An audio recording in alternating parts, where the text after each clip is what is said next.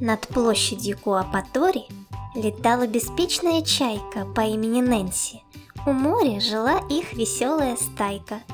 На площади жарили рыбу, варили в обед колокейто, а чайки сидели на крыше под звуки бамбуковой флейты. Скажу по секрету вам, Нэнси ни рыбу не ела, ни мясо. Мечтала она о пломбире с начинкою из ананаса. Охотясь за шариком вкусным, в рожке очень сладко хрустящим, Туристов пугала истошно своим громким криком бодрящим.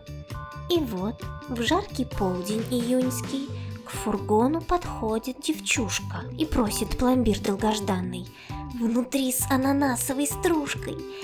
И Нэнси, пронзительно вскрикнув, как мощный торнадо взлетела, помчалась к фургону.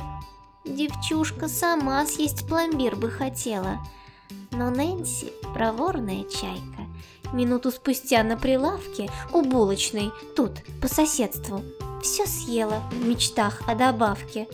И пусть было грустно девчушке, теперь она знает, что птицы с фантазиями о десерте не вздорные небылицы,